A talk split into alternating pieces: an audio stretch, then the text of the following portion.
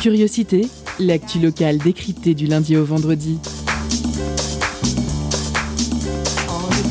Pendant une heure, la rédaction de Prune écoute et questionne les acteurs du territoire. Curiosité, c'est sur Prune 92 FM de 18h à 19h. Et ça commence maintenant.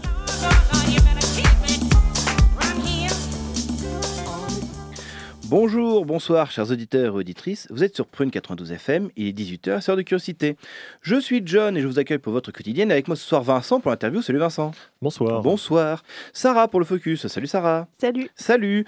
Anthony de nouveau seul. Salut Anthony. Coucou. Et coucou. Joseph, un petit nouveau du labo des savoirs. Salut Joseph. Salut John. Et salut, salut. Depuis la semaine dernière, elle est devenue notre trésorière Louise. Salut Louise. Bonsoir. Euh, Bonsoir. Il, il va passer tout le mois de mai le point levé. C'est Gabi. Coucou mon Gabi. Et toujours le Euh, point toujours levé. Salut. Avec Seb à la Réal. Salut Seb. Bonsoir. Bonsoir. Et tout de suite, c'est l'heure des éphémérides de John. Les éphémérides de John. C'est vraiment vachement bien. On apprend plein de trucs super. Les éphémérides. Dee dee dee dee dee dee dee dee dee dee Alors que s'il passait un 4 mai et on commence en 1555 avec la publication des prophéties de Nostradamus 1886 à Chicago lors d'une manifestation contre les violences policières alors que tout se déroule dans le calme, la police charge, une bombe explose au milieu de ces derniers dont un meurt sur le coup. La police tire dans le tas, on compte 7 morts parmi la police et aucune source ne donne ceux des manifestants qu'on pense, fort nombreux. Huit meneurs anarchistes seront condamnés à mort à tort, hein, pour preuve seuls 3 étaient présents lors de la manifestation. C'est en leur mémoire que nous fêtons le 1er mai. Euh, certaines sources tentent euh, à montrer que ce serait la première victime, le policier lui-même, qui aurait confectionné la dite bombe. Allez, on revient à nos moutons. 1953, Ernest Hemingway reçoit le prix Pulitzer pour Le vieil homme et la mer. 1970, euh, la garde nationale américaine tue 4 étudiants et en blesse 11 autres lors d'une manifestation contre la guerre au Vietnam. Dis- Décidément. 1972, sortie du film. L'aventure, euh, c'est l'aventure. 1979, euh, cette grosse saloperie de crevure de Margaret Thatcher devient Premier ministre. 1989, manifestation sur la place Tiananmen. On passe aux naissances du 4 mai 1929, euh, l'immense Audrey Hepburn. 1951, Gérard Jugnot. 1954, Pia Zadora qui a fait la part belle des années 80.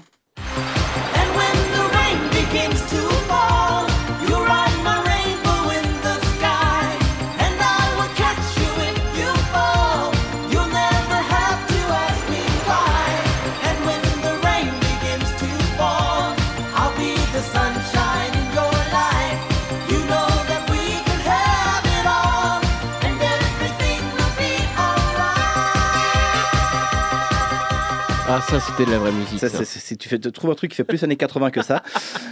1958, le peintre contemporain Keith Haring. 1995, Alex Lawther, acteur britannique qui incarne le jeune Alan Turing dans Imitation Game. Il joue aussi dans l'incroyable The End of the Fucking World. Foncez me regarder ça et vite.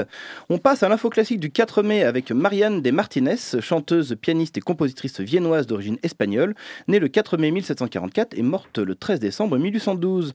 À l'âge de 10 ans, elle prend des leçons de chant auprès de Nicolas Porpora et de clavecin auprès du jeune Joseph Haydn. Elle tient à Vienne un salon musical fréquenté par Haydn et Mozart et joue à quatre mains les sonates de ce dernier.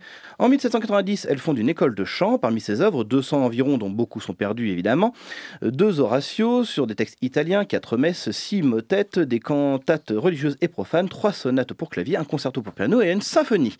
Ces œuvres sont conservées dans les archives de la... Alors attention Gesellschaft der pardon, de Vienne. On écoute un extrait de Concerto da Cimbalo de Marianne de Martinez.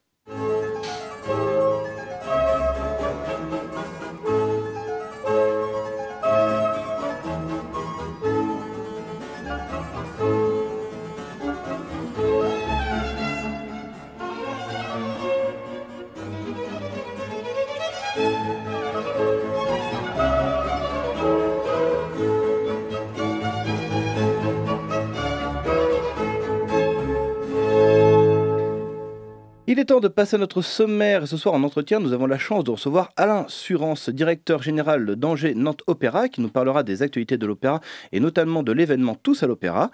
Et en seconde partie, focus sur le projet Meubles de la jungle qui est créé par le centre éducatif Tréméac. Nous recevrons pour en parler David Bartex, l'artiste qui encadre les ateliers, et deux jeunes du Tréméac, Kilian et Oumnia. Avec la chronique d'Anthony, celle de Joseph, celle de Louise et le billet d'humeur de Gabi. Sans oublier à 18h30 notre pause cadeau qui se fait gagner l'album Before It Move Off de Suis-je fou? On commence tout de suite par notre entretien, c'est parti. Culture, questions sociales et politiques, environnement, vie associative. On en parle maintenant dans l'entretien de curiosité. Bonjour Alain Surance. Bonjour. Vous êtes le directeur général d'Angers Nantes Opéra et euh, nous vous recevons aujourd'hui pour présenter notamment l'édition 2022 Tous à l'Opéra qui a lieu euh, en mai. Avant d'aborder plus en détail la, la programmation durant les prochains week-ends, est-ce que vous pouvez nous parler de, de l'origine de cet événement dans un premier temps et surtout l'objectif derrière euh, Tous à l'Opéra? Tous à l'Opéra, c'est une manifestation qui unit toutes les maisons d'opéra à travers la France. Il y en a une bonne trentaine. hein. Donc euh, l'idée, c'est de montrer qu'on est bien dans la vie musicale, qu'on a une vraie relation à nos publics et on a envie, à l'occasion de, de- ces journées, de s'ouvrir, puis aussi de, de descendre euh, de nos scènes, de descendre de nos théâtres pour, euh, pour nous mêler un petit peu à la vie, euh, au bruit de la cité. Donc c'est ce que nous allons faire d'ailleurs euh, cette fois-ci avec une pièce chorégraphique euh, qui est dansée par des professionnels mais aussi des amateurs, euh, avec notamment des, élèves du Conservatoire à rayonnement régional de, Nantes. Une pièce de Andy de Groot, euh, chorégraphe auquel nous rendons hommage. Il est mort il y a deux ans. C'était un chorégraphe très important qui a vécu en France euh, très longtemps. C'est le complice de Bob Wilson. Il a travaillé beaucoup sur les musiques de Steve Reich aussi. Et donc, nous donnons deux spectacles, les 6 et les 7 euh, mai, avec lui. Et puis, euh, nous allons euh, descendre dans la rue avec Fan Dance, Fan Dance, donc la danse de l'éventail. C'est une danse euh, qui est en fait tout à fait conçue pour euh, pénétrer dans le tissu euh, de, de, la ville. hein. C'est, ce sont des évolutions de danseurs qui en fait finissent par définir un espace, c'est-à-dire que petit à petit, la, la, chorégraphie devient un peu plus compréhensible et elle dessine, elle dessine sur le sol et puis aussi dans l'espace plein de trajectoires qui, voilà, qui sont amusantes. C'est, c'est quelque chose de très fun. C'est quelque chose pour, pour profiter de, de, de, de la présence de danseurs au milieu de nous euh, avec un, un petit côté euh, festif et joyeux. et qui ne réunit pas que des, des professionnels donc? Donc des amateurs, Mm. des amateurs. Nous avons fait appel à pas mal d'amateurs qui ont été préparés pour cette fan dance, avec aussi donc des danseurs professionnels qui les dirigent, qui sont d'anciens danseurs d'Andy de Groot, et euh, des, euh, des élèves euh, du conservatoire, des élèves en danse du conservatoire de région de, de- de Nantes. C'est les, élèves du conservatoire qu'on considère comme les amateurs ou alors c'est d'autres Non, il y a d'autres amateurs qui se, sont, qui se sont adjoints juste pour cette fan dance. Les danseurs du conservatoire participent par ailleurs aux deux spectacles que je mentionnais, qui sont à 20h, donc les 7 et 8 mai, avec d'autres pièces, notamment Red Notes, euh, qui, Ouais. qui a été une pièce un peu emblématique d'Andy de Groot.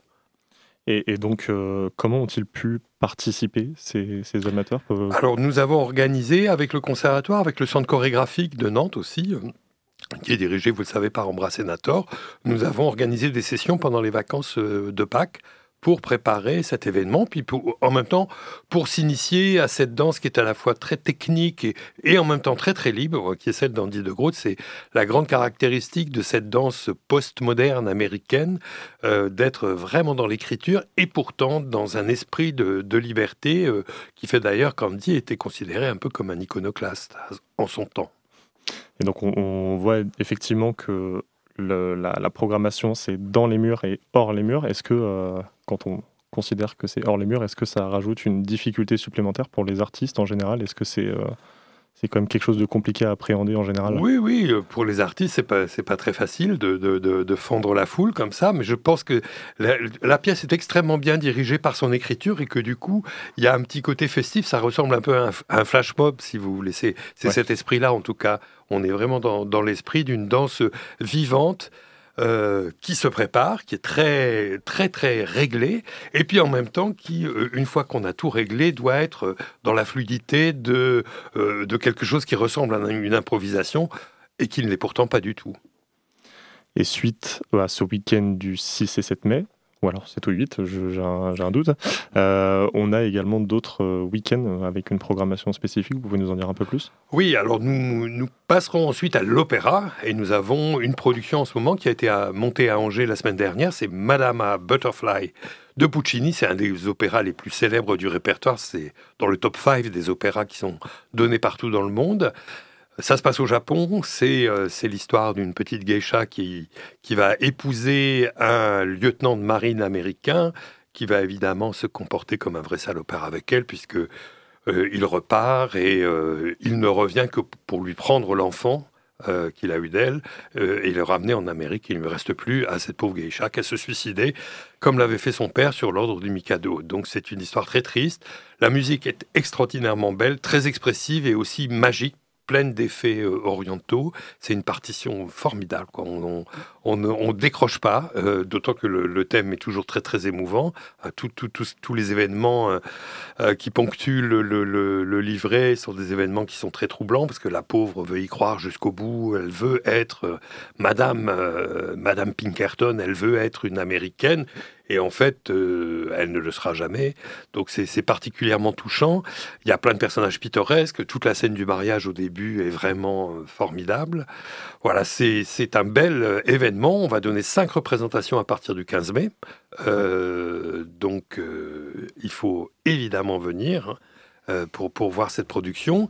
Et puis euh, le euh, 16 juin, il va y avoir un événement très particulier puisque cette production va continuer son, itiné- son itinéraire. Elle va être présentée ensuite à l'Opéra de Rennes. Et la dernière représentation de la série à l'Opéra de Rennes sera euh, captée et euh, retransmise sur les télévisions locales euh, des pays de la Loire et de Bretagne, euh, plus tard euh, sur France 3, puisque France Télévisions participe à l'événement, sur France Musique, sur les France Bleu, Armorique et Loire-Océan, et puis sur donc, des grands écrans que nous allons disposer sur les grandes places. Alors, à Rennes, sur la place de l'Hôtel de Ville, à Angers, sur la place du Ralliement, et euh, à Nantes, ici, ce sera sur la place Gralin d'une part, et l'hippodrome, à l'hippodrome d'autre part. Donc euh, c'est un événement où nous avions commencé il y a trois ans avec, euh, avec le vaisseau fantôme. L'année dernière, c'était la chauve-souris. Et cette fois, donc, Madame Butterfly sur écran à 20h, à l'heure du spectacle. C'est un direct, c'est du live. Et justement, vous parlez de, de représentation euh, télévisuelle. Est-ce que vous considérez que l'opéra est justement suffisamment mis en valeur euh, à la télé? Parce que c'est vrai que tous à l'opéra, ça sert aussi à démocratiser l'accès euh, vers, cette, vers cet art, vers cette discipline. Alors c'est vrai que le traitement de l'opéra à la télévision, hein, c'est un traitement de minorité, donc c'est toujours à partir de minuit. Donc on n'a pas de grandes chances de, de, de trouver des nouveaux débouchés avec, euh, avec l'audiovisuel. C'est pour ça que nous sommes présents avec ces opéras sur écran une fois par an pour montrer à tout le public nantais que voilà l'opéra ça existe, que c'est quelque chose de convivial, que c'est quelque chose qu'on peut aborder sans avoir besoin d'être préparé comme veulent nous le faire croire les médias. C'est quelque chose qui est d'un accès immédiat, qui, euh, qui parle à tous, qui raconte des choses qui nous touchent. Voilà, c'est donc euh, une occasion formidable de le faire à 20h, à l'heure du spectacle, euh, plutôt que d'attendre minuit pour des retransmissions. C'est le choix de, de cette opération, euh, opéra sur écran, de d'ouvrir au maximum les portes de l'opéra à travers, à travers ces grands écrans qui seront posés donc à deux endroits stratégiques à Nantes, hein, la, la place Gralin et l'hippodrome. Euh, l'hippodrome dans lequel il y aura un écran qui est le plus grand qu'on puisse trouver en Europe. Ce sont des écrans jour, hein, ce sont des écrans LED. Donc on peut commencer à 20h à l'heure de la représentation, alors que un 16 juin, euh, le, le- le soleil est encore loin d'être couché. Et ça fait d'ailleurs très très plaisir. Euh, vous parliez justement de, de cette, on va dire, sacralisation que les médias font de, de l'opéra et ce qui, qui fait que ça peut être perçu comme une discipline, un art exigeant et donc difficile d'accès. Euh, en termes de, de fréquentation, euh, peut-être déjà en exemple sur euh, la population nantaise et angevine, est-ce que, notamment l'accessibilité vers, vers les jeunes, vous, vous constatez des choses là-dessus? Alors, les moins de 30 ans sont les plus favorisés parmi nos spectateurs, puisque nous avons une politique pour les faire venir. Donc, Ouais. euh, quand vous avez moins de 30 ans, il ne faut pas hésiter. Vous pouvez avoir des places à 5, 10 euros, euh, y compris pour voir des opéras. Donc, euh, il faut vraiment, pour voir des opéras, il faut, il faut en profiter parce que c'est un, un- moment formidable. Euh, nous avons, euh, nous proposons une cinquantaine de milliers de places hein, chaque, chaque, chaque saison, c'est tout de même pas mal. Euh, nous avons un public très divers en âge. C'est très intéressant d'ailleurs de voir que euh, nous réussissons un, un peu à casser euh, euh, les, les- les- les- les barrières qui peuvent exister euh, entre des cultures très générationnelles. Nous avons une programmation aussi qui est très ouverte. Nous, fais- nous présentons des musiques du monde, nous présentons des musiques contemporaines, des musiques d'aujourd'hui, nous présentons des variétés de temps en temps quand l'occasion nous en est donnée, avec des concerts acoustiques, comme on dit, c'est-à-dire des concerts qui ne demandent pas des sonorisations monstrueuses. Nous avons plein de propositions pour faire vivre ce théâtre Gralin qui nous est confié à Nantes dans, euh, dans, la, dans la vie. euh, dans la vie qui est celle du spectacle et de la musique vivante euh, dans cette euh, grande métropole. Donc, et nous avons des partenariats avec le lieu unique, quelquefois avec Ah. Stéréolux, quelquefois aussi avec le Grand T. Donc, nous sommes un peu un lieu qui est spécialisé dans la musique vocale, qui est plutôt spécialisé dans l'acoustique, hein, parce que c'est la qualité de notre théâtre, qui est un théâtre ancien avec une acoustique absolument géniale. Donc, euh, mais à part ça, on essaie d'être dans tous les secteurs possibles, et tout en défendant euh, bah, ce qui est notre cœur de métier, l'opéra, hein, qui est un, euh, lyrique. une discipline, une discipline qui euh, associe plein de corporations. hein. c'est aussi, euh, nous avons des ateliers permanents de fabrication de décors, de costumes. euh, nous avons des, des lumières qui sont aussi modernes que dans les euh, que dans les salles de, de, de variété et de musique actuelle. Euh, voilà tout un euh, toute une série de métiers qui rendent euh, nos spectacles extrêmement euh, attractifs. Il y a à l'opéra un effet waouh qui est, qui est vraiment là, quoi, qui, euh, qui évidemment nous sert beaucoup dans notre relation avec les publics. Nous faisons venir beaucoup de scolaires, beaucoup de lycéens aussi pour la première fois euh, dans, dans nos spectacles et c'est toujours euh, ouais, rafraîchissant de voir, de voir les réactions. Alors surtout pour ceux qui ont pu voir un petit peu le- l'envers du décor, parce que quelques petits privilégiés s'introduisent pour rencontrer nos équipes de costumes, nos équipes de scénographie et évidemment c'est pour eux une approche complètement magique. Parce que tous à l'opéra, euh, vous pouvez également. Alors, le public peut également visiter. Il y a pas aussi Oui, il y a des visites. Le problème, c'est que j'en ai pas parlé parce que c'est déjà plein. Ah, c'est déjà voilà. plein. Ah, zut. Pas C'est déjà bol, plein euh, à bol craquer. On avait à peine lancé l'information que tout de suite les inscriptions ont explosé. Euh, donc bon, on ne peut pas multiplier les, les temps d'intervention malheureusement, mais ça fait partie effectivement de ce que nous voulons faire. Nous faisons aussi par exemple la location des journées euh, européennes du patrimoine. Et puis euh, à- il y a, il y a dans, dans- au long de la saison, il y a des rendez-vous pour, pour visiter l'opéra. Euh, en effet, on essaie de, euh, de multiplier les occasions, mais c'est aussi le lieu où on joue, puis c'est aussi le lieu où on répète euh, Ouais. l'opéra. Donc c'est pas toujours facile d'accueillir d'accueillir des publics. Il faut le prévoir très longtemps à l'avance. Mais justement, si ça a été complet assez rapidement, ça veut dire que culturellement dans la ville, euh, le public est quand même assez réceptif à l'offre que Bien vous sûr, proposez. bien sûr, le public est très réceptif à l'offre de, de- que nous présentons. Tout ce que nous présentons au Théâtre Gralin intéresse des publics et qui sont encore une fois très divers puisque nous, jouons cette carte d'ouverture. Donc euh, nous avons toutes les générations, toutes les, toutes les cultures. euh, y compris donc euh, avec des programmations de, musique du monde qui nous permettent de faire venir des publics communautaires qui n'auraient jamais l'idée de venir au Théâtre Gralin. Donc faire des voix du monde. hein. Nous avons encore un concert avec Wahid Bouassoun, qui est une grande chanteuse libanaise qui s'accompagne euh, aux luttes, euh, qui va venir. Et je sais que ça, va faire venir des publics arabophones qui aiment, euh, qui aiment toute cette haute littérature mise en musique qui vient du fin fond des âges de, la musique arabo-andalouse et qui reste très très populaire. hein. C'est, elle chante Oum Kalsoum aussi, Wahid Bouassoun par exemple, et puis elle chante aussi du ronsard. Euh, donc c'est, un personnage formidable qui, euh, voilà, qui, qui, qui va à faire venir, c'est sûr, euh, dans notre théâtre Gralin, des publics qui n'y viennent jamais. C'est ça, parce qu'en termes de programmation, on pourrait se dire que vous faites souvent venir des troupes ou des, des- des artistes français, mais il y a aussi vraiment une dimension très internationale. Il y a une dimension très internationale. Euh, Madama Butterfly, c'est euh, un ténor italien, une chanteuse coréenne qui incarne une japonaise. C'est une distribution forcément internationale. Nous sommes toujours dans, dans, dans un monde, celui de l'opéra, qui dépasse de loin nos frontières euh, françaises. Donc nous sommes, nous, toujours dans l'international. La saison prochaine, il y a des coproductions avec l'Allemagne.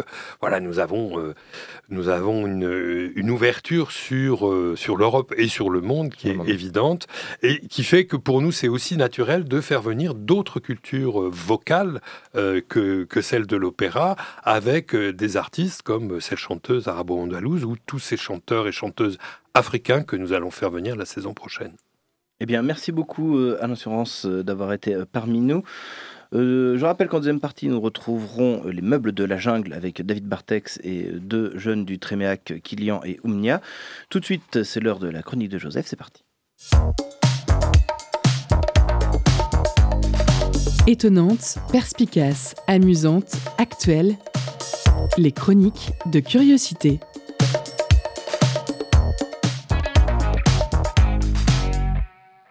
J'ai l'impression que lorsque l'on parle du rapport du GIEC, c'est pour dire que l'on n'en parle pas assez.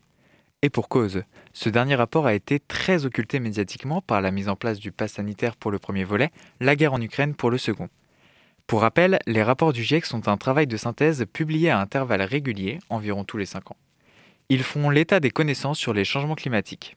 Pour ce faire, 270 scientifiques de 195 pays se répartissent en trois groupes de travail et chacun de ces groupes publie un volet. Le 4 avril dernier, le troisième volet du rapport était publié. Il traite des solutions à mettre en place pour réduire nos émissions de gaz à effet de serre. A-t-il eu un retentissement médiatique plus important? La réponse est évidemment et tristement non. D'après Climat Média, le jour de sa sortie, le rapport a cumulé 13 minutes de temps d'antenne sur tous les principaux journaux télévisés français. Je n'ai pas trouvé de statistiques similaires pour ce qui est de la radio, mais nous comptons bien changer la donne le mercredi 12 octobre prochain pour la fête de la science où l'on parlera de ce même rapport au Labo des Savoirs. J'ai même, pour vous, chères auditrices, chers auditeurs, visionné le débat du second tour du 20 avril, chronomètre en main, afin de calculer le temps de parole dédié à l'écologie souvent érigée comme grande absente de cette campagne présidentielle. 18 minutes sur 2h45 d'échange, soit environ 10% du débat accordé à l'urgence climatique. Les scientifiques du GIEC sont pourtant formels. Ce quinquennat sera absolument déterminant pour maintenir la courbe des émissions en dessous des 1,5 degrés prévus aux accords de Paris. Alors nous pourrions dire que si l'on ne met pas l'accent dessus, c'est que ce travail ne mérite pas plus de temps de cerveau que cela. Pour répondre à cette interrogation légitime, je vous laisse écouter ce qu'en disait Gonéry Le Cosanet, chercheur au BRGM et co-auteur du rapport, le 1er mars 2022 au micro de Laetitia Gaillet sur France Inter. Mais en Europe, il y a quatre risques clés qui sont identifiés. Ces quatre risques clés, ce sont les vagues de chaleur et leurs conséquences pour la mortalité, la morbidité des personnes et les écosystèmes, l'agriculture, c'est-à-dire des pertes de rendement agricole dues aux vagues de chaleur et aux sécheresses, des pénuries d'eau, notamment dans le sud de l'Europe, avec des conséquences par exemple pour le secteur de l'énergie, pour l'agriculture également, et des inondations côtières liées à l'élévation du niveau de la mer et des inondations continentales qui sont liées en fait aux inondations euh, pluviales en fait. Donc, de par sa médiatisation trop légère et aussi l'inaccessibilité de ce gros rapport d'une centaine de pages de discussions scientifiques pour les trop rares citoyens qui en ont connaissance, son contenu est assez flou. Sur les réseaux sociaux, certainement la voie de communication qui a le plus relayé les informations concernant le rapport, un élément s'est démarqué. Il nous reste trois ans. Trois ans pour agir, sans quoi ce sera la fin. La fin de quoi? La fin du monde? La fin des perspectives d'inversion des émissions? On n'a plus que trois ans. Euh, voilà, on a trois ans et c'est à nous de nous emparer de la question climatique. Confiait Marine à mon micro le 12 avril dernier lors de la Marche pour le climat. Trois ans pour agir. En réalité, ce slogan a été pointé du doigt par certains auteurs du rapport le définissant de contre-productif. Les émissions devraient atteindre un pic entre 2020 et au plus tard 2025 dans les trajectoires modélisées à l'échelle mondiale qui limitent à 1,5 degré le réchauffement climatique. Cela ne signifie pas que nous avons encore trois ans pour agir, cela signifie qu'il faut agir maintenant. Rappelait Christophe Cassou, chercheur du GIEC, dans un tweet publié au lendemain de la publication du troisième volet. De quoi être découragé quand le peu de traitement médiatique porté sur ces quatre années de travail se résume à un slogan incorrect et catastrophiste. Dans le deuxième volet du même rapport, le GIEC rappelait pourtant le rôle indispensable des médias dans la transition écologique.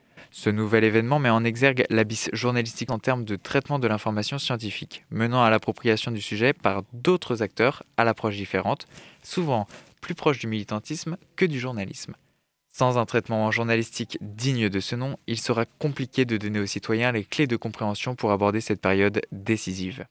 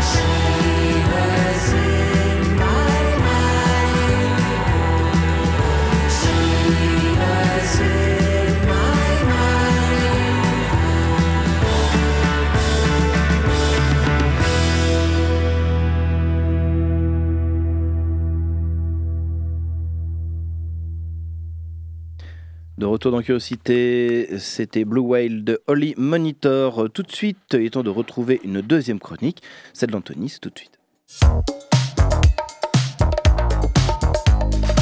Étonnante, perspicace, amusante, actuelle.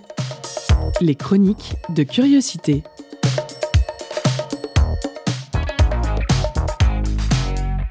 Salut La semaine dernière, Elon Musk était sur le devant de la scène pour avoir racheté Twitter. Alors rassurez-vous, je ne vais pas vous imposer un énième débat sur ce que ça signifie et sur la liberté d'expression. C'est juste qu'avec ce coup de projecteur, de projecteur sur lui, je me suis mis à entendre et à lire des portraits de lui dans tous les sens. Et ces portraits parlaient beaucoup d'écologie. Parce que Elon Musk, c'est un peu un milliardaire altruiste qui utilise son argent pour trouver des solutions à nos grands problèmes écologiques. Les voitures polluent à cause du pétrole Pas de problème. Elon Musk invente et commercialise sa voiture électrique. L'humanité rend la planète Terre inhabitable Pas de problème. Elon Musk invente la fusée qui nous fera coloniser Mars. Selon Elon Musk, pour tout problème, il existe une solution technique qu'il suffit d'inventer. Et c'est justement notre sujet du jour. Parce que même si Elon incarne parfaitement cette idée, on est nombreux à y croire en ces solutions techniques miraculeuses. Cette croyance a même un nom. C'est ce qu'on appelle le technosolutionnisme. C'est donc en écoutant parler d'Elon Musk que je me suis mis à réfléchir au technosolutionnisme. Donc d'où nous vient cette foi inébranlable en la science et le progrès? Pour ma part, une petite introspection m'a permis de découvrir comment on m'avait planté la graine du technosolutionnisme. En fait, ça s'est fait au cours d'un long et méticuleux lavage de cerveau qui a duré plusieurs années et qui s'est conclu par l'obtention d'un prestigieux diplôme d'ingénieur. C'est simple. Pendant ma formation d'ingénieur, on nous a répété des dizaines de fois que nous étions rien de plus, euh, rien de moins que l'élite de la nation. Et surtout, que les solutions aux problèmes du monde d'aujourd'hui, c'était mes camarades et moi qui allions les découvrir en travaillant pour de grosses entreprises. Bon, alors évidemment, on préférait entendre ça plutôt qu'on nous dise que, que notre travail allait surtout consister à aider ces grosses entreprises à s'enrichir en échange d'un salaire confortable. Pendant mes études, j'étais donc un bon petit soldat endoctriné qui défendait corps et âme le technosolutionnisme, et aujourd'hui par contre, je doute. Alors c'est sûr, quand on croit que la technologie et le progrès nous sauveront, l'histoire est de notre côté. Notre confort moderne est l'aboutissement des progrès techniques du passé. Globalement, le progrès a amélioré nos conditions de vie. Par contre, l'avenir est du côté des anti-technosolutionnistes.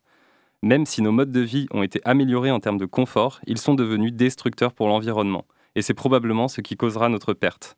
Le progrès technique est-il le problème ou la solution? Faut-il arrêter ou continuer le progrès pour sauver la planète? Résoudra-t-on nos problèmes actuels avec la même démarche qui les a engendrés? Pour trouver la réponse à mes questions, j'ai regardé un documentaire suisse sur une technologie qui pose la question du progrès, la 5G. Dans ce documentaire, une éthicienne, Samia Hurst, nous explique pourquoi aujourd'hui le progrès fait débat. Tant que la technologie vise à répondre à des besoins de base, euh, en général, elle ne fait pas beaucoup de débats. Et puis, il y a un moment où on a fini de remplir les besoins de base. Quand on va au-delà, quand on fait plus et mieux, eh bien, on a des désaccords qui arrivent. On a des versions du mieux, des versions du bien qui commencent à être rivales. Alors moi, je trouve le point de vue intéressant. Je vous invite donc à en discuter avec les gens autour de vous, parce qu'il s'agit d'un débat de société qu'il est urgent d'enclencher. Quelle version du mieux souhaitons-nous? À quoi est censé servir le progrès? Pour ma part, je crois que chaque avancée technique a des bénéfices, mais aussi un coût. Jusqu'à présent, on s'est focalisé sur les bénéfices en considérant que les coûts étaient au mieux négligeables, au pire un mal nécessaire. Aujourd'hui, il est clair que les coûts ne sont plus négligeables. Il est même possible que pour certaines avancées techniques, on soit perdant, c'est-à-dire qu'on a plus à y perdre qu'à y gagner. Et comme me l'a dit un ami à qui je partageais mes réflexions, qu'on soit pour, arrêter le progrès ou qu'on croit au miracle de la technique, on n'a pas le choix, on continuera à vivre avec le progrès, parce qu'au final, on ne l'arrêtera pas. Merci. Merci, merci Anthony euh, pour ça, et merci d'avoir partagé avec nous ton expérience d'ingénieur. Tout ça pour euh, finir par faire des chroniques sur Prune, ça valait la peine. merci encore une fois. Je rappelle qu'en seconde partie, nous retrouverons euh, David Bartex, Kilian et Oumnia pour nous parler des meubles de la jungle, mais tout de suite, c'est l'heure de la pause cadeau. Concert, spectacle, cinéma. Tout de suite, Prune comble ta soif de culture avec la pause cadeau.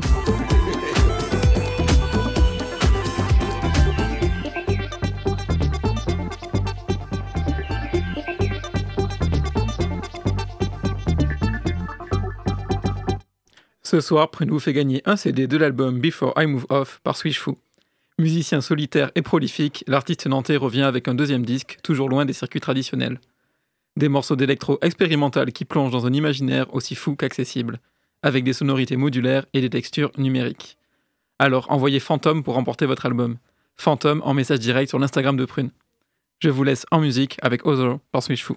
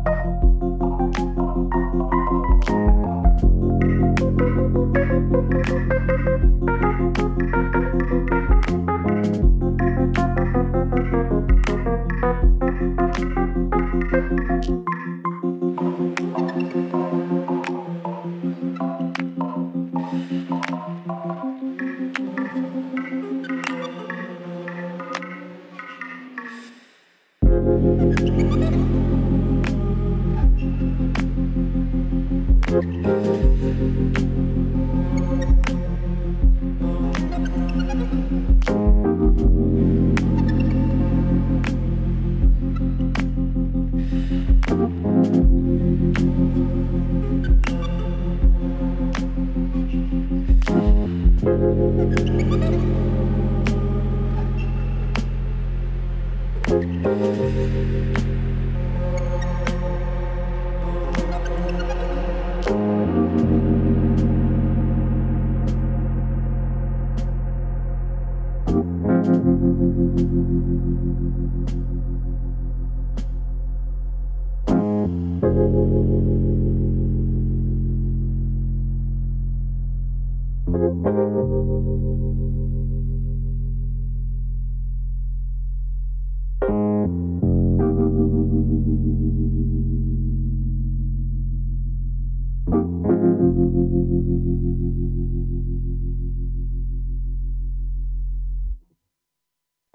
retour dans Curiosité, nous d'écouter Other du copain Suis-je fou.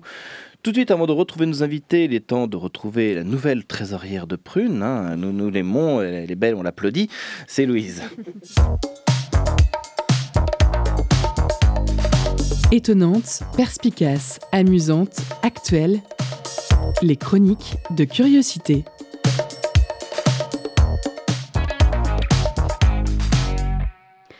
Aujourd'hui, chers auditeurs, j'ai eu beaucoup de mal à trouver de quoi vous parler.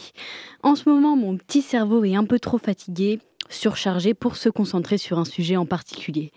Alors quand je me suis retrouvée face à mon clavier, j'ai laissé mon esprit vagabonder et quelques souvenirs d'un soir pas si lointain sont remontés.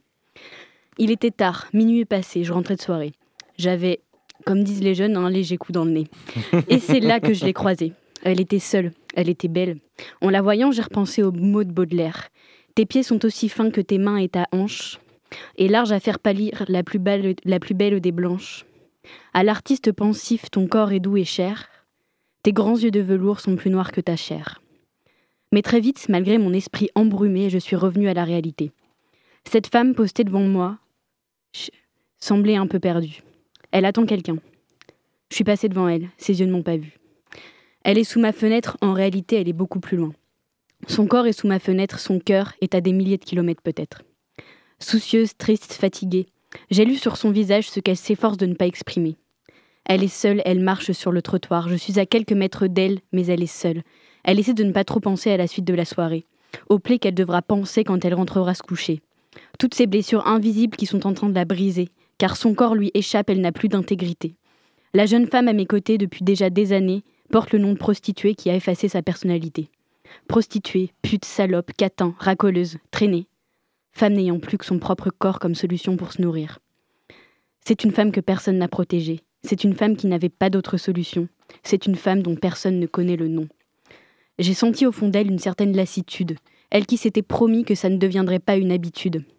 Elle est là aujourd'hui, mes rêves de meilleur demain, cette jeune femme abîmée, abandonnée dans ce paysage citadin. Je la regarde de loin, légèrement hypnotisée. Soudain, j'entends une voiture.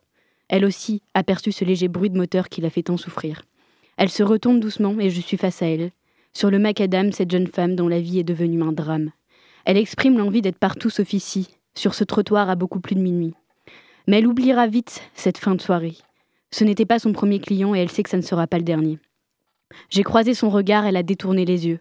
Devant ma porte, les clés à la main, j'ai vu cette femme tétanisée, ouvrir la portière et perdre sa dernière lueur d'espoir. Rapidement, elle s'est retournée. J'ai tourné la clé dans la serrure, les yeux baissés. Elle a claqué la portière, une fois ma porte fermée. J'ai entendu la voiture s'en aller.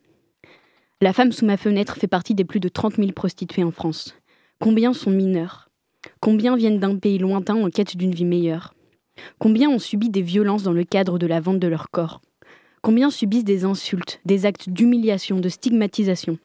Combien se font violer? Combien finissent par se suicider? Aujourd'hui, des lois existent pour protéger la femme sous ma fenêtre. Elle n'est plus considérée pénalement comme une délinquante, mais bien comme une victime. Le propriétaire de cette voiture aurait pu écoper d'une amende de 1500 euros en ouvrant sa portière. Des fonds dédiés aux finances financent un parcours de sortie de la prostitution. Des actions de prévention et de sensibilisation ont lieu. Des autorisations provisoires de séjour de six mois peuvent être accordées pour les personnes prostituées engagées dans un parcours de sortie de la prostitution. Et une instance est mise en place dans le but de coordonner l'action en faveur des victimes de la prostitution. Mais malgré ça, ce soir-là, sous ma fenêtre, cette femme a laissé une partie de son être. Waouh. Merci beaucoup, euh, Louise. On va reposer un sourire sur nos visages, puisqu'il est temps tout de suite de retrouver euh, nos invités pour notre focus. On y va. Focus sur une initiative, un événement, un engagement. C'est le zoom de la rédaction.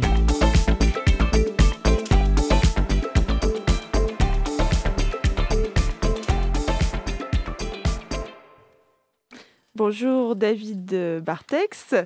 Bonjour Kylian et Oumnia. Alors, euh, vous êtes ce soir avec nous pour nous présenter euh, votre exposition qui aura lieu du 11 au 23 mai au Muséum d'histoire naturelle. Bonjour. Bonjour. Bonjour, Sarah. Bonjour. Et donc, euh, vous avez détourné du mobilier et vous avez créé des animaux fantastiques. Et vous êtes Kylian et Oumnia, vous êtes au centre Tréméac de Chantenay. Et vous, David, vous êtes l'artiste qui a euh, travaillé avec eux euh, tout au long de, ce projet. Alors, euh, David, quelle est l'origine de ce projet avec le centre Tréméac? L'origine de ce projet, pardon, avec le centre Tréméac, ça a commencé il y a déjà deux, trois ans avant le Covid. C'était, on s'était rencontré avec des jeunes du centre Tréméac sur transfert, la première édition de transfert ou la seconde. Et euh, une équipe de jeunes était venue m'aider à peindre la guérite, l'accueil de transfert. Et on s'était très bien entendu. Ça avait fini par des matchs de foot. Et j'ai même laissé tout le. On a fait une signature au dos de cette guérite. Il y a le nom de tous les participants. Et du coup, euh, euh, en rencontrant bah, les éducateurs et les jeunes du centre Tréméac, tout de suite, moi, ça m'est venu à l'idée, parce que j'aime beaucoup ça, en fait, faire des ateliers. Je trouve ça très passionnant pour euh, passer un peu la fibre artistique et la créativité. Et du coup, j'ai proposé euh, euh, de- de- d'essayer de, les rencontrer, de faire un atelier. Et on est parti sur cette idée de... Je travaille beaucoup avec les animaux, donc moi, j'étais parti sur une idée de transformation de meubles en animaux parce que je trouvais ça un peu tordu, un peu marrant. Et surtout, c'était un projet de longue haleine. C'était sur une année. Et c'était pour aller d'un bout à l'autre d'une création. Voilà. Alors, Kylian et euh, ce projet, c'était sur la base du volontariat?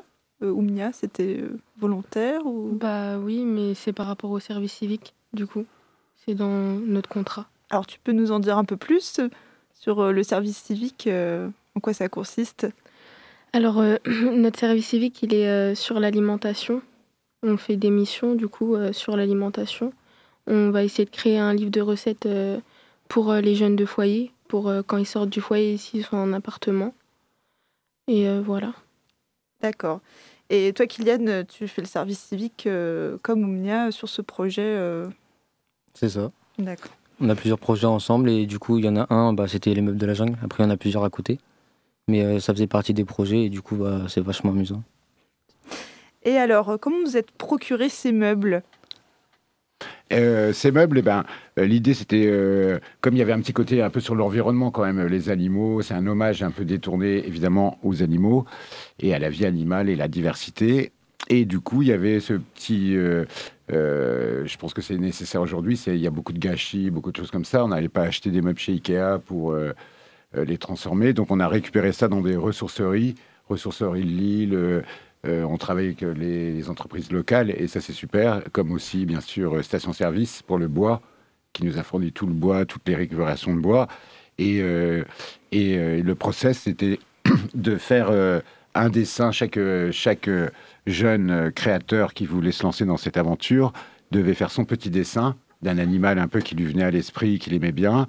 Après, essayer de le, de le transposer dans une forme cubique, parce que les meubles sont souvent euh, cubiques. Et, euh, et après, réaliser une petite maquette et après se lancer vraiment dans la construction d'un meuble. Donc c'était un, un projet sur toute une année. Euh, donc les quelles ont été les différentes étapes dans la création euh, Oumnia? Bah, D'abord, on a commencé par faire un dessin. Ensuite, on a fait une maquette. Et ensuite, après, on a commencé à la découpe. Et quelle place a été donnée à l'imaginaire, euh, David, lors de ce projet Est-ce qu'il y a eu une petite histoire qui s'est créée au fil, du, projet ou euh, on est resté vraiment sur, euh, le détournement euh, d'objets? Bah, déjà, l'imaginaire, c'était. je trouve que déjà dans l'essence même du projet de transformer un meuble en animal, je trouve que déjà il y a une, petite piste pour développer son imaginaire, hein, on peut le dire. Et après, c'est plutôt l'aventure de. euh, quand on le dit comme ça sur, euh, à la radio, par exemple, ça paraît facile de le dire, mais il faut le faire. Et du coup, c'est ce que tout le monde, un peu au départ de l'aventure, doutait c'est ce petit dessin, la maquette, oui, oui, la maquette, c'est du carton, c'est tout petit. Et, c'est au moment où on se lance dans la véritable construction et la réalisation que là, tout prend son ampleur et que l'imaginaire entre en, compte parce que du coup, euh, le jeune créateur s'affirme un peu dans ce qu'il veut faire et ce qu'il est en train de voir, de ce dont il va être capable euh, de développer euh, autour du meuble. Et c'est là que je trouve qu'il y a de l'imaginaire. Par exemple, Kylian va en parler. Il a, il a fait un choix un peu spécifique. Et les, étapes de départ ont été un peu difficiles, mais c'est là qu'en en discutant ensemble, euh, que ce soit avec moi ou avec d'autres jeunes, il a pu vraiment développer et approcher euh, euh, et finaliser surtout sa créature euh, terrible. Alors Kylian, tu peux nous en parler euh, de ta créature terrible Bah déjà de base moi je voulais partir sur une araignée. Parce que euh, bah, je sais pas ça choque. Enfin, je voulais choquer les gens. Par exemple les araignées il y a plein de gens qui aiment pas ça. Je voulais essayer d'en faire une très grosse. Et que les gens quand ils passent devant ils se disent euh, oula c'est quoi ça? Et euh, bah, au final après en parlant avec David on a remarqué que c'est assez difficile. Parce que ça prend vraiment beaucoup de place. Et c'est assez euh, énorme. Du coup je suis parti sur un truc un peu plus fin la fourmi qui part un peu dans le même système et, euh, et du coup bah au début c'était compliqué parce que dessiner ça va ça passe. Tu dessines et tout, euh, ça va. Mais après, il y a la maquette. Moi, la maquette, j'arrivais pas à voir. Vraiment, j'arrivais pas à me dire euh, ça va être bien et tout. Et du coup, j'ai lâché la maquette au milieu et j'ai commencé à faire l'animal. D'abord, j'ai aidé les gens. Après, du coup, je me suis dit, bah, au final, ça peut, ça peut le faire, l'affaire. Ça peut y aller. Du coup, bah, j'ai commencé la fourmi et ça a coulé tout seul. Après, ça, ça s'est bien passé. Et toi, Oumnia, de, de ton côté, qu'est-ce que tu as créé comme animal? Moi, j'ai créé un caméléon. Intéressant, avec ses multiples facettes. Ouais. Alors je vais rajouter, excusez-moi, je vais intervenir parce que Oumnia, elle, ne- elle a, comme c'est un meuble, elle, elle avait décidé, en fait, c'est vrai qu'on est parti souvent de meubles, euh, je sais pas, guéridon, table, euh, en l'occurrence pour euh, ce qu'il n'a pas dit qu'il y a, Une chaise. ce qui est très intéressant, c'est que sa fourmi, le seul meuble de départ, c'est une chaise en bois. Et de sa chaise en bois, si vous un jour vous voyez cette fourmi, euh, elle s'appelle la fourmi diable rouge. Et elle fait presque 3 mètres de long, quand même, de, à partir d'une chaise en bois. C'est une belle chaise. Oui, c'est une belle chaise. C'est une chaise longue euh, en fourmi. Et Oumnia, elle, c'était un porte-manteau. Elle, elle avait l'idée de faire, euh, et c'était assez intéressant de faire aussi des, des pièces qui sont qu'on peut accrocher au mur euh, comme ça. Donc ça revient un peu vers le tableau et pas le, le meuble, mais ça reste aussi un accessoire du mobilier. Et il est très réussi. Et il s'appelle le Caméléon bigarré. D'où le caméléon bigarré, le fameux. Ouais, ouais. C'est- on en parle depuis tout à l'heure. Et alors, ça vous fait quoi, euh, Kylian et Oumnia, de savoir que vous allez être exposés au Muséum d'histoire naturelle comme des artistes, de vrais artistes? Bah franchement ça, ça fait partie des trucs euh, qui motivaient le plus parce qu'on se dit euh, comment ça le muséum, genre le truc de Nantes, le muséum d'histoire naturelle, nous on va y être. Et du coup c'est ce qui m'a motivé à terminer parce que je voulais vraiment qu'il y soit. Et euh, avec tout le monde à côté, forcément ça motive quand même d'être au muséum d'histoire naturelle. On n'est pas à une petite expo ou quoi. Fait quand même, euh, c'est quand même un gros truc. Et vous allez participer aussi à la scénographie, à la mise en place euh, des, des animaux. Euh, et ouais, ouais, parce que de, depuis le, en fait, le début du projet, on, a eu euh, une sorte de rencontre avec les gens du Muséum euh, d'histoire naturelle qui nous avaient au début simplement proposé euh, d'inviter les jeunes pour se familiariser, par exemple, avec, les textures, je sais pas, de peau des animaux, des reptiles, voir le pelage des zèbres, des panthères et le voir en direct dans ces animaux empaillés, la taxidermie du musée. Et du coup, on a eu le musée plusieurs fois à disposition pour deux, trois visites. Et, et c'est là qu'on a rencontré Jonathan, euh, qui, s'occupe un peu de tout ce qui est événement au musée et qui s'est passionné en fait en voyant l'attrait qu'avaient les jeunes euh, dans, ces visites. Et en venant nous voir après aux ateliers, en voyant un peu le, projet avancer, c'est là qu'on a... euh, qui nous ont proposé en fait, mais nous, on va vous glisser dans notre... Ça rentre tout à fait dans nos, dans nos projets aussi d'exposition. Et c'est là qu'ils nous ont proposé cette exposition euh, et qui a fait euh, chaud au cœur pour tout le monde et qui a vraiment motivé le- euh, tous ces jeunes explorateurs. N'est-ce pas, Oumnia? Et toi, ta Oui. fierté Es-tu fier d'aller au musée? Je suis fière d'aller au musée. Alors, On est à la radio, mais tu peux faire ta tête de ton expression de fierté, s'il te plaît? Non, envie.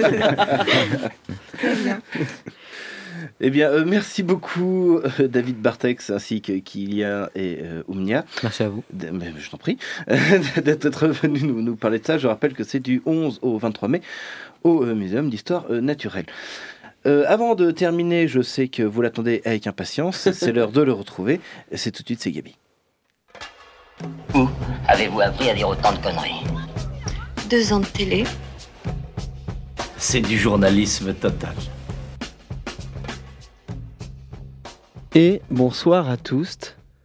Vous m'avez manqué Deux semaines sans vous parler dans ce contexte, ça m'a paru si long. En ce moment, euh, il y a chaque jour de nouvelles infos. Ça va si vite que la dernière fois dont- que je vous ai parlé, on ne savait pas encore qui serait le président. Depuis, euh, Macron a gagné, mais d'une courte tête, avec un bon nombre de gens qui se sont fait mal en votant pour lui. Et ça y est, c'est fini. Le chapitre politique s'est refermé.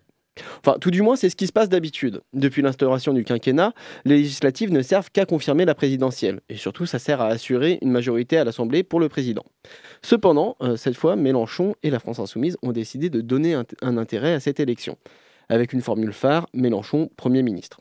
Si cette idée, ne convainc pas tout, euh, tout le monde, et on peut le comprendre, euh, ce qui est plus convaincant, c'est le procédé. Pour la première fois depuis des années et des années, une union de la gauche semble possible et surtout cohérente. Parce que l'union pour l'union, ça sert à rien. Et si elle avait été convoquée sans tractation, au-delà de la force, l'union aurait surtout fait la farce. Alors depuis la semaine dernière, les différentes forces de gauche se, se parlent, travaillent et négocient. Chaque jour, on a de nouveaux signes positifs avec cette NUP, la nouvelle Union populaire écologique et sociale, le nom du mouvement qui a d'ailleurs été modifié pour satisfaire tout le monde, Euh, mais surtout la mesure euh, prise par la France insoumise qui a sûrement attisé la curiosité et l'intérêt de chaque formation politique de gauche, c'est la possibilité pour chacune d'avoir un groupe parlementaire à l'Assemblée.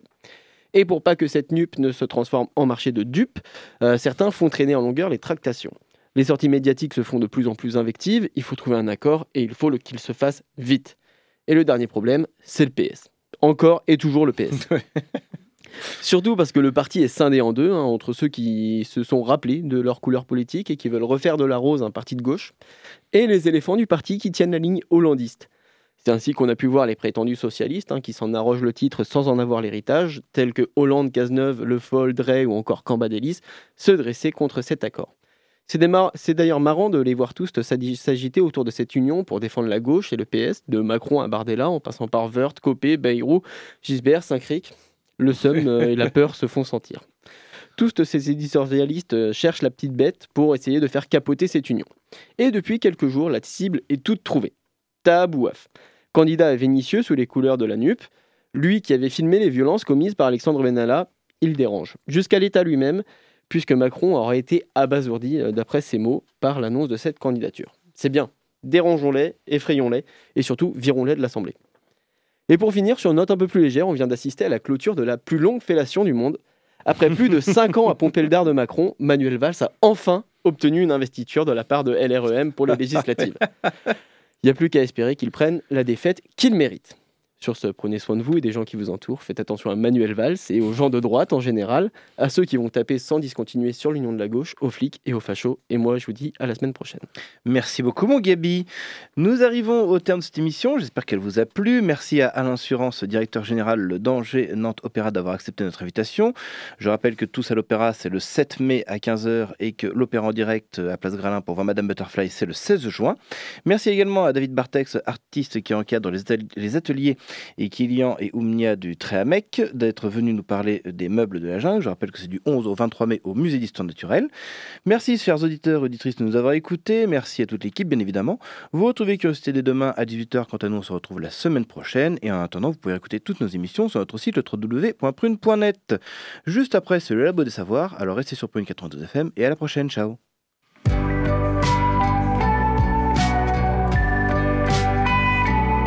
Pour écouter ou réécouter Curiosité, rendez-vous sur le www.prune.net.